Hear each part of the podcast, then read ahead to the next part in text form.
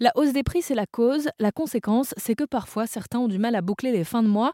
Et on va parler aujourd'hui sur Azen Radio des étudiants et des associations qui permettent de les aider. Studelp en fait partie. L'idée de cette association, c'est de trouver quelqu'un dans votre quartier qui accepterait de faire les courses avec vous et de payer votre panier si vous êtes étudiant. Florian en est le cofondateur.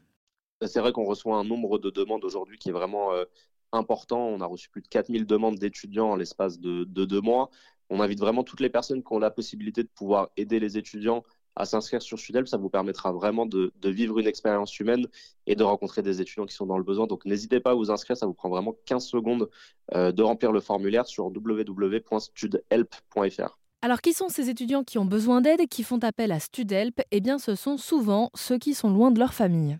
Bah, c'est vrai que le profil type, nous, aujourd'hui, des étudiants euh, qui sont inscrits et bénéficiaires de Studelp, euh, c'est beaucoup d'étudiants internationaux. Un petit peu plus de 80% des étudiants inscrits chez nous euh, viennent de l'étranger et sont internationaux.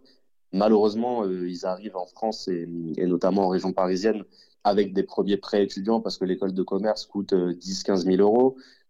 Les, les, écoles de commerce leur disent qu'ils vont les aider à trouver un logement. Malheureusement, bah, la, réalité, elle est tout autre et elle est très compliquée, notamment en région parisienne. Donc euh, c'est vrai qu'il y a beaucoup d'étudiants euh, qui arrivent en France et qui sont complètement, euh, complètement abandonnés, complètement délaissés.